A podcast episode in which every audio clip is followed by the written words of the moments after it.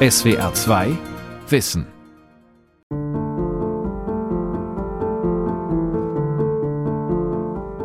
Was mir immer so als erstes einfällt, ist wahrscheinlich Zeus und dann die ganze Geschichte mit der Polygamie und so weiter. Die Vorstellung von Liebe war sehr, also ich finde sie sehr seltsam irgendwie.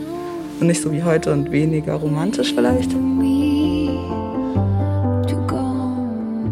Je nachdem, Römer, Griechen waren wahrscheinlich gefühlt jetzt von den Bildern eher freizügiger tatsächlich. Es gab alles. Man durfte also Männer lieben, man durfte Frauen lieben, man durfte jeden lieben, Kinder. War sehr tolerant alles. Geschichte der Liebe. Liebe bei den alten Griechen und Römern. Von Johanna Juni.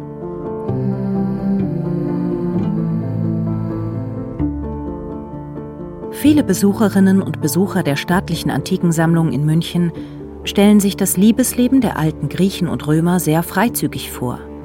Doch war es das wirklich?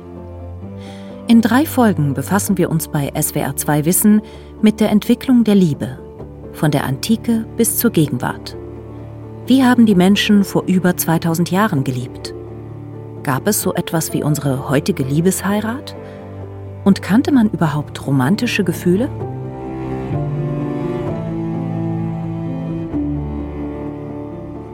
Sicherlich, aber eine ganz anders geformte Romantik als bei uns. Ich denke mir wenn das die Göttergeschichten sind und die Götter war so, waren so die Leute, zu denen die Menschen quasi hochgesehen haben. Und dann hat man einfach so einen Mann, der sich so denkt, ah ja, die gefällt mir, die gefällt mir auch, die nehme ich mir. Und dann irgendwie eine Frau hat, die ihm gegenüber zwar treu ist, aber er selbst gibt das so gar nicht zurück. Dann denke ich mir so, in der heutigen Zeit wird es wahrscheinlich viele Menschen geben, denen das nicht gefällt, vor allem Frauen.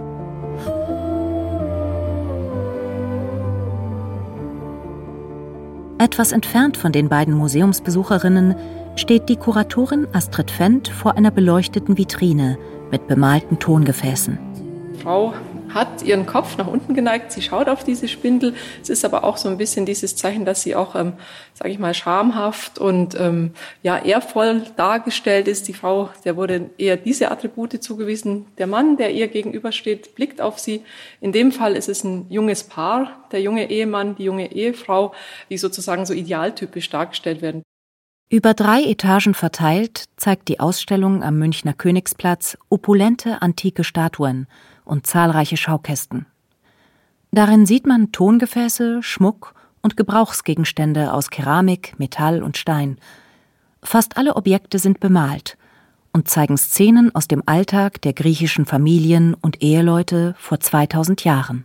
Das ist ein Wassergefäß, ein Wassergefäß aus der Zeit um 430 vor Christus, aus dem klassischen Athen. Und wir sehen eben hier eine typische Oikos-Szene. Der Oikos ist die griechische Hausgemeinschaft, in der das Ehepaar mit seiner ganzen Familie wohnt.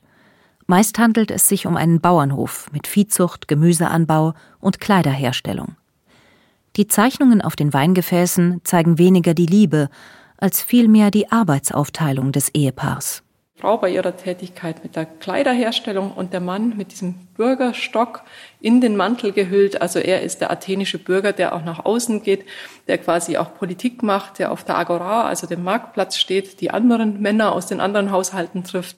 Der Mann ist das Familienoberhaupt und bei der Wahl seiner Ehefrau spielt Leidenschaft keine große Rolle. Heute wünschen wir uns in einer erfüllten Ehe oder Beziehung sowohl freundschaftliche Zuneigung als auch leidenschaftliche Gefühle, die im besten Fall ein Leben lang halten. Doch dieses romantische Liebesideal ist erst seit etwa 200 Jahren bekannt. Das Gefühl von Liebe dagegen gibt es allem Anschein nach schon sehr viel länger. Nur, was ist denn eigentlich Liebe? Liebe kann man vielleicht erstmal sagen, ist eine besondere Einstellung zu einem anderen Menschen und sie ist geprägt von einerseits ganz intensivem Verlangen nach seiner Nähe ich glaube insbesondere geistiger Nähe und dann außerdem auch von einer oft unsere Begriffe überschreitenden Erfahrung von etwas, das wir manchmal so als seine Schönheit oder Unersetzlichkeit wahrnehmen und außerdem drittens auch von einer als unbedingt erfahrenen Sorge um den Geliebten und sein Wohlergehen. Und das alles drei macht das zu einer ziemlich intensiven Einstellung. Die Philosophin Nora Kräft forscht zum Thema Liebe und Autonomie an der Humboldt-Universität in Berlin. Dabei untersucht sie unter anderem, was bekannte Philosophinnen und Philosophen über die Liebe schreiben. Für Nora Kräft ist vor allem der Wunsch nach Verschmelzen ein wichtiges Element von Liebe. Weil wahrscheinlich der Wunsch nach jemandem anderen in dieser liebenden Weise und auch der Wunsch nach Verstehen beides Weisen sind, die Grenzen zwischen sich und der Welt aufzugeben in gewisser Weise mit der Welt zu verschmelzen, aber nicht indem man die eigene Subjektivität aufgibt, aber indem man das, was an Subjektivität schmerzt, nämlich die Grenzen, irgendwie niederreißt, wenn man das so metaphorisch aussprechen will.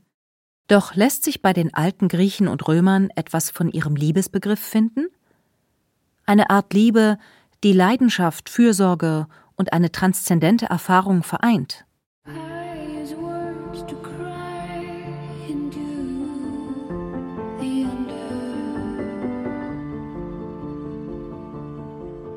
Also wahrscheinlich hat Liebe halt bei uns heute einen stärker individuellen Faktor. So eine vollständige Akzeptanz der Person, die man sonst in der Gesellschaft natürlich nicht so bekommt. Und ich glaube nicht, dass diese Notwendigkeit in der Antike schon so stark vorhanden war.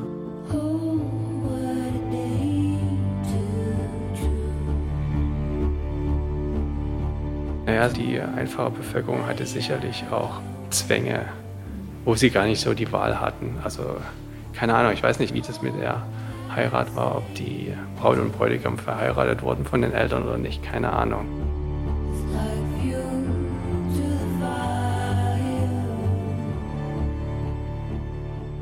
Hinter Braut und Bräutigam verbargen sich in erster Linie die Interessen von deren Eltern. Und die hatten Interessen zum Beispiel eine Allianz zu stiften, Vermögen zusammenzuführen oder die Erhaltung des Vermögens zu sichern. Und entsprechend wurden die Partner ausgewählt. Die Historikerin Elke Hartmann forschte und lehrte bis zu ihrem Tod im Sommer 2021 über die sozialen Beziehungen an der TU Darmstadt. SWR 2 Wissen gab sie im Jahr zuvor ein Interview, in dem sie erläuterte, wie die Forschung heute die Ehe in der griechischen Antike versteht. Also dieses Verständnis von wechselseitiger Verpflichtung spielt da eine ganz große Rolle. Das kennen wir auch von Staatsverträgen, also Verträgen unterschiedlicher Gemeinwesen und so weiter. Es ist also nicht die Frage von Sympathie oder unbedingt gegenseitiger Anziehung, sondern es geht um Verlässlichkeit und Geben und Nehmen. Die Ehe ist in der griechischen Antike ein wichtiges Arrangement, um sich ein gut situiertes Leben aufzubauen. Dabei geht es durchaus auch um Liebe. Allerdings verstehen die alten Griechen in der Ehe etwas anderes darunter als wir heute, erklärt Historikerin Elke Hartmann. Wir können das zum Beispiel sehen auf Grabsteinen, die verstorbenen Ehefrauen gesetzt wurden. Da gibt es auch eben dann Textepigramme dazu, also Inschriften, die sich dem Thema Ehe widmen. Und da gibt es dann solche Inschriften wie hier ruht eine Frau, die ihren Mann liebte, der sie auch liebte. Also das Liebe und Gegenliebe wird hier thematisiert. Aber das ist eher zu verstehen, als dass das eine Formel ist, die praktisch auf das funktionierende Geben und Nehmen was sozusagen den griechischen Freundschaftsbegriff prägt, abhebt. Romantik und Leidenschaft spielen in der Ehe folglich keine große Rolle. Ganz anders mutet das bei den sogenannten Symposien an, den berühmten Trinkgelagen der Römer und Griechen. Die wilden Symposien sind in der Antike ein sehr beliebtes Motiv, wenn es um die Bemalung von Weingefäßen geht. In der Münchner Antikensammlung zeigt die Kunsthistorikerin und Archäologin Astrid Fendt auf eine Amphore, einen großen Krug, der bunt bemalt ist. Diese Szene zeigt eigentlich schon ein sehr fortgeschrittenes Stadion des Symposiums. Wir sind quasi schon in der tiefsten Nacht. Und am Ende konnte das eben immer derber werden. Die Leute sind wirklich betrunken. Die Männer, die am Symposium teilnehmen, sind betrunken. Und da kommen eben auch Frauen dazu, die wir wahrscheinlich in dem Zusammenhang als Prostituierte bezeichnen können. Also es sind auf keinen Fall die normalen Ehefrauen. Es sind wahrscheinlich auch nicht mehr die Hetären, sondern die Prostituierten, die dann wirklich zum Vergnügen der Männer hier hinzugeholt werden. Und es bereitet den Teilnehmern am Symposium hier keine Schwierigkeit und auch keine Verlegenheit, dass sie quasi im Gruppensex hier agieren in diesem Raum. Nackte Männer und Frauen sind hier deutlich in verschiedenen Positionen beim Liebesspiel zu sehen. Die verheirateten Männer vergnügen sich bei den Symposien mit Prostituierten oder ihren Hetären, den gebildeten Edelprostituierten. Mit ihnen trafen sie sich nicht etwa heimlich still und leise, sondern ganz offiziell. Der Mann hatte die dann quasi als offizielle Gefährtin neben seinem normalen Haushalt mit Frau und Kindern. Und er hatte sie als Unterhalterin bei einem Symposium. Sie konnte gut sprechen, sie konnte sich intelligent und gebildet unterhalten. Sie war aber auch ausgebildet im Tanz, in Musik und sah natürlich auch körperlich ähm, schön aus. Na, also, und es war eben wirklich ein Mann aus der hohen Gesellschaft, der sich so eine Hetäre leisten konnte der ihr auch eine Wohnung gegeben hat, der ihr Schmuck, der ihr Kleider gegeben hat und sich quasi mit ihr schmücken konnte. Dass er zusätzlich zu seinem kinderreichen Haushalt auch noch eine tolle Gefährtin im Prinzip hatte. Während die Ehemänner sich verlustieren, ist es den Ehefrauen nicht vergönnt, sich auf Symposien zu vergnügen, geschweige denn mit anderen Männern. Erobert gar ein Mann eine verheiratete Frau, ist das zutiefst verpönt und gilt als Ehebruch, erklärt die Historikerin Elke Hartmann. Darunter verstand man in Athen und dann später auch in Rom die sexuelle Vereinnahmung einer Frau, die ganz klar einem anderen Mann zugeordnet werden konnte. Das heißt, Ehebruch ist eigentlich das Eindringen in die Sphäre eines anderen Mannes. Ob das nun seine Ehefrau oder seine Tochter oder seine Schwester ist, das spielt eigentlich nicht die entscheidende Rolle. Aber man weiß eben, diese Frau gehört in den sozialen Verbund von dem Mann. Männliche Sexualität spielt nicht nur bei den Trinkgelagen mit den Hetären eine große Rolle, sondern auch dann, wenn ältere griechische Bürger junge Männer in die Gesellschaft einführen, erläutert Astrid Fendt. Auf dieser Kanne ist dargestellt, wie ein älterer Mann einem Knaben, einem Jugendlichen ein Stück Fleisch schenkt. Na, der ältere Mann hat einen Mantel an, Himation genannt bei den Griechen, und stützt sich auf seinen Stock, auf seinen Bürgerstock. Es ist also ein athenischer Bürger. Er hat einen Bart, deshalb erkennen wir auch, dass er älter ist. Und vor ihm steht ein etwas kleinerer Knabe, ein Jugendlicher. Also wir sagen, es sind Jungs zwischen 12 und 18, die in so einer Situation sind, dass sie von einem älteren Mann ein Geschenk bekommen. Und der Mann zeigt ihm dadurch, dass er ihn attraktiv findet, dass er ihn auch erotisch anziehen findet, dass er ihn begehrt. Heute wird die sogenannte Knabenliebe auch als Päderastie bezeichnet und in der Forschung kritisch betrachtet, sagt Elke Hartmann. Es kann durchaus eine Ehre sein, von einem bestimmten älteren Mann als Liebling ausgewählt zu werden. Und das nicht so sehr die Frage, ob das persönlich als angenehm empfunden wird, sondern welchen Rang diese Person einnimmt und was das dann für den Jüngling bedeutet. Ich denke, man darf sich das nicht als ein Zwangsverhältnis vorstellen, aber man muss es vielleicht auch nicht zu schön reden, ja. Bei den alten Griechen gibt es vieles, was unseren heutigen Vorstellungen von Moral, Sexualität und Liebe entgegensteht. Von der Knabenliebe über die Hetären bis hin zur arrangierten Ehe. Doch wie steht es um die Romantik, um die großen Gefühle in der Antike? Genau damit beschäftigen sich Künstlerinnen und Künstler am Theater Hagen.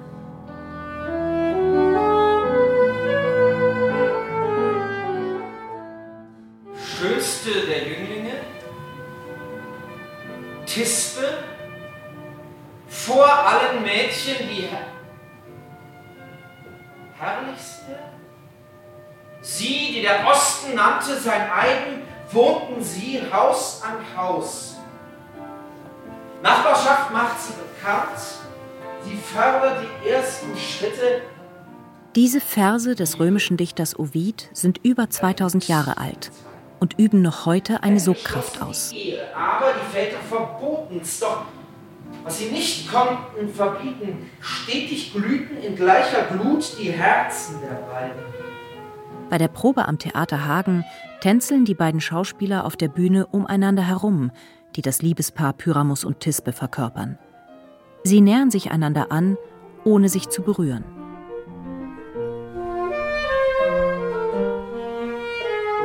In Hagen werden Ovids Metamorphosen als Musiktheaterstück inszeniert. Mit Kompositionen von Bach, Mozart, Britten, Berio und Keith Jarrett. Auf diese Weise erweckt Regisseur Francis Hüsers Eines der ältesten Liebespaare der Geschichte spielen zum Leben. Das ist eine dieser Gründungsmythen bei Pyramus und Thisbe, diesem urromantischen Liebespaar, was eben die Vorlage nicht nur für Romeo und Julia bei William Shakespeare dann ist, sondern was Shakespeare eben auch in seinem Sommernachtstraum direkt abgebildet hat, indem er die Handwerker eben genau dieses Drama von Pyramus, diese Tragödie von Pyramus und Thisbe, die sie unglücklich Liebenden, die eben nicht sich lieben dürfen und sich deshalb äh, durch ein, ein Missverständnis eben dann praktisch den ersten Liebestod der Geschichte oder des Abendlandes äh, zelebrieren und eben in diesem Sinne immer wieder zitiert werden. Francis Hüsers sieht in der Liebesgeschichte um Pyramus und Thisbe die Vorlage und Inspiration für zahlreiche Love Stories in Literatur, Theater und Film. Ein Klassiker. Die Geschichte zweier Liebenden, die sich nicht lieben dürfen. Und damit eine Geschichte, die Menschen bis heute höchst romantisch finden. Diese Idee, dass man nicht nur dieser Welt durch Selbsttötung entgehen kann, sondern die Vorstellung im Jenseits, also nach dem Tod, als Liebende dann vereint zu sein. Die kommt eben aus dieser Konstellation, weil eben Pyramus und Thisbe, das sind Nachbarskinder, aber die Eltern wollen eben nicht, dass sie zusammenkommen. Daher kommt das Verbot, daher kommt überhaupt die Notwendigkeit wegzugehen, sodass sie buchstäblich keinen Ort für ihre Liebe auf dieser Welt haben und deshalb ins Jenseits gehen.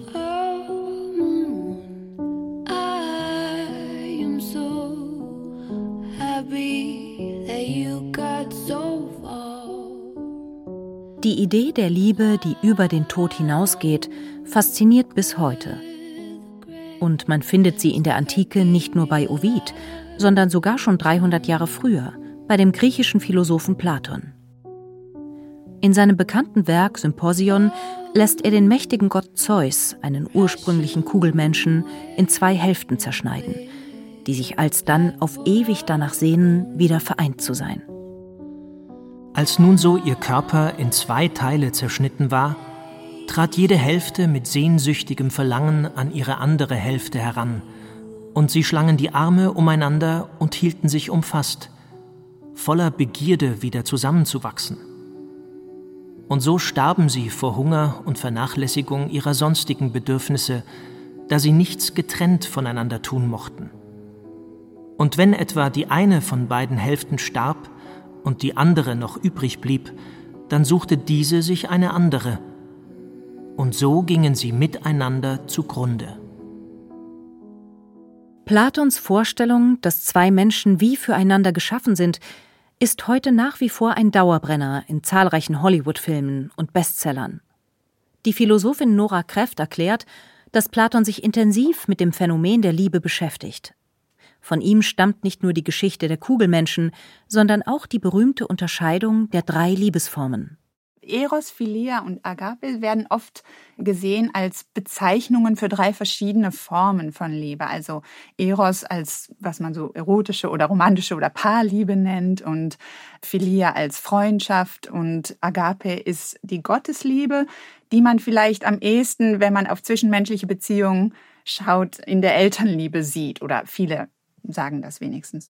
Wichtig für das Verständnis ist, dass Platon seine Definition von Eros nicht nur als sexuelles Begehren begreift, sondern als starkes Verlangen, das sich auch in tiefen Freundschaften zeigen kann. Es sieht so aus, wenigstens auf den ersten Blick, meistens als ob seine ideale Beziehung eigentlich eine ist, in der Sex eine kleine Rolle spielt und wo man nur miteinander philosophiert. Das kommt einer tiefen Freundschaft eigentlich oder das, was wir eine tiefe Freundschaft nennen würden, ziemlich nahe. Und das glaubt er ist letztlich erotisch, ja. Also erotisch eben nicht in dem Sinne von sexuell, sondern eben im Sinne von verlangend. Also man möchte was von dem anderen, man möchte wissen, was der denkt, man möchte sozusagen ja in ihn hineinsehen können. Romantische Gefühle und leidenschaftliche Liebe gab es also doch in der Antike, zumindest in Kunst und Kultur. Aber haben die alten Griechen und Römer diese Ideen auch auf ihr eigenes Leben übertragen? Führten sie so etwas wie verliebte Beziehungen? Man könnte ja biologistisch vielleicht Verliebtheitsgefühle auch auf die reine Chemie der Hormone reduzieren. Aber interessant finde ich besonders, was über die Verliebtheit zu Heteren in den antiken Schriften von Dichtern, Philosophen und äh, Politikern geschrieben wurde. Und da spielt interessanterweise Charis eine ganz besondere Rolle. Das ist ein Wort, das wir auch in unserem Sprachgebrauch noch kennen als Bestandteil von charismatisch. Charis kommt aus dem Griechischen, wovon sich unter anderem das heutige Wort Charisma ableitet. Charis bedeutet so viel wie der Austausch von Gefälligkeiten, Anmut und eine Art Ausstrahlung, weiß die Historikerin Elke Hartmann. Das ist eigentlich ein Glanz, der von Menschen ausgeht. Oftmals wird der erzeugt durch besondere göttliche Güsse, durch Bäder, durch Salben, durch Schminke, durch Farben. Heteren trugen ja auch spezielle Gewänder, meistens so safrangelbe Gewänder, also die fielen auch auf im Stadtbild. Und all das gehört zusammen und macht auch diese Verliebtheit aus. Die sogenannte Charis der Hetären kann man heute noch auf den alten Tongefäßen in der Antikensammlung in München sehen und nachempfinden. Die Kuratorin Astrid Fendt erkennt die charismatischen Hetären auf den alten Tongefäßen an bestimmten Merkmalen. Ja, auf dieser sehr großen Amphore, also auch wieder einem Weingefäß, Transportgefäß, sehen wir eine Symposionszene. Der Symposiast, der Mann, liegt auf der Kline. Er lässt sich unterhalten von einer tanzenden Frau. Wir gehen davon aus, dass es sich hier um eine Hetäre handelt, also eine Edelprostituierte, eine auch Gefährtin dieses Mannes in dem Fall. Die Frau trägt einen eng anliegenden Chiton, ein Gewand, das ihren Körper betont. Man sieht die Brust äh, ganz äh, schön modelliert. Und sie hält in ihrer Hand ähm, Krotalen, also Klappern, ähnlich wie Kastagnetten, und tanzt eben vor diesem Mann einen erotischen Tanz. Die Erotik wurde als eine sehr starke Kraft wahrgenommen. Eros das ist die Personifikation des sexuellen Begehrens, stellte man sich ja als einen Gott vor, den Sohn des Kriegsgottes Ares und der Aphrodite, nach einer anderen Vorstellung der Sohn des Chaos. Und der hat solche Macht, dass er schon beängstigend ist. Er wird in der frühen Dichtung als gliederlösend beschrieben. Das heißt, dass er selbst bei den stärksten Männern die Knie schlottern lässt. Im Gegensatz zu den verführerischen Hetären darf die Ehefrau im antiken Griechenland nur einmal in ihrem Leben erotisch wirken, frisiert und geschminkt werden. Die Griechen warnten sogar vor der erotischen Kraft, die in der Ehe nur ein einziges Mal sich zeigen soll, sagt Elke Hartmann. Sie wird also einmal der Liebesgöttin Aphrodite angeglichen, damit man diesen Powerschub praktisch für die eheliche Verbindung bekommt, damit sich Nachwuchs einstellt, aber man will das nicht dauerhaft in der Ehe implementieren sozusagen, diese verstörende und sehr starke Kraft. In Rom dagegen ruft der Dichter Ovid seine Zeitgenossen regelrecht dazu auf, Beziehungen mit mehr Gefühl zu leben. Neben den Metamorphosen auch in seinem vielgelesenen Werk Ars Amatoria, die Kunst des Liebens. Diese Schrift ist in zwei Bücher geteilt, die sich vor allem der sexuellen Beziehung der Römer widmen.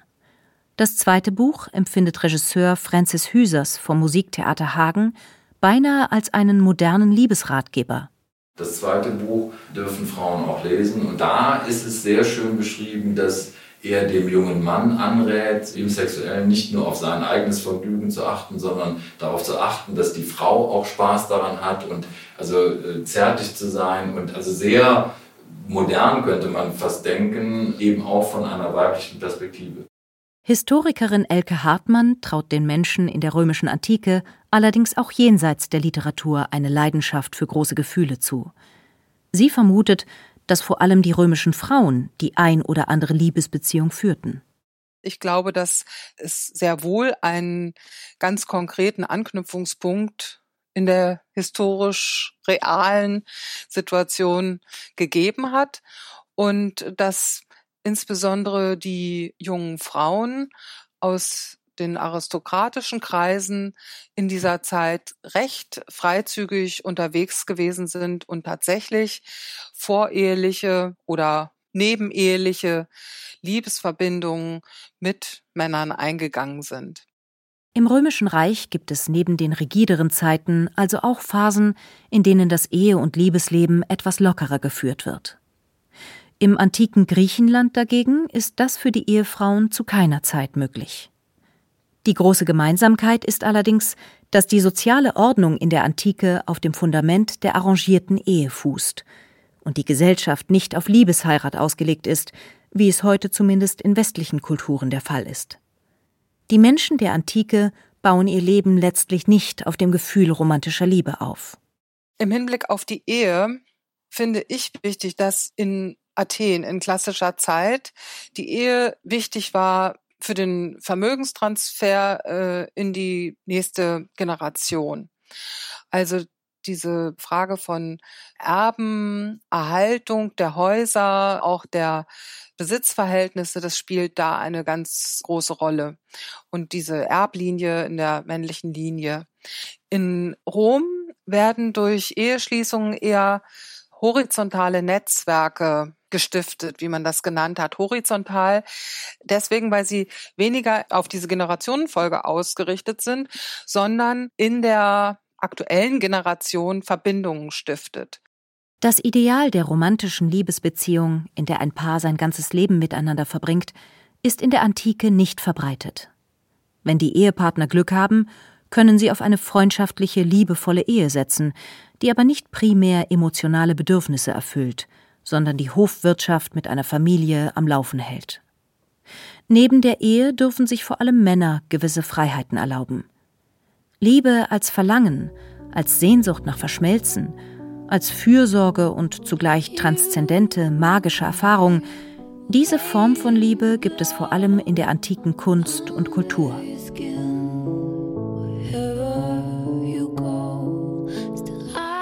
Beim Blick in die Geschichte zeigt sich, dass Gesellschaften immer wieder versuchen, starke Gefühle in die soziale Ordnung zu integrieren und den Wunsch nach Sicherheit und Zuhause mit dem Wunsch nach Freiheit und Leidenschaft zu vereinbaren. Die Frage ist immer nur, wie lange es gelingt, bis ein neues Modell dem alten den Rang abläuft. Die Geschichte der Liebe zeigt über alle Epochen hinweg, was bleibt, sind die Gefühle, Wünsche und Sehnsüchte. In der nächsten Folge von SWR2 Wissen geht es dann um große Gefühle im Mittelalter und die Erfindung der Romantik. SWR2 Wissen Geschichte der Liebe, Folge 1. Liebe bei den alten Griechen und Römern. Von Johanna Juni. Sprecherin Isabella Bartdorf, Redaktion Vera Kern, Regie Felicitas Ott. Ein aktualisierter Beitrag aus dem Jahr 2020. SWR2 Wissen. Manuskripte und weiterführende Informationen zu unserem Podcast und den einzelnen Folgen gibt es unter swr2wissen.de.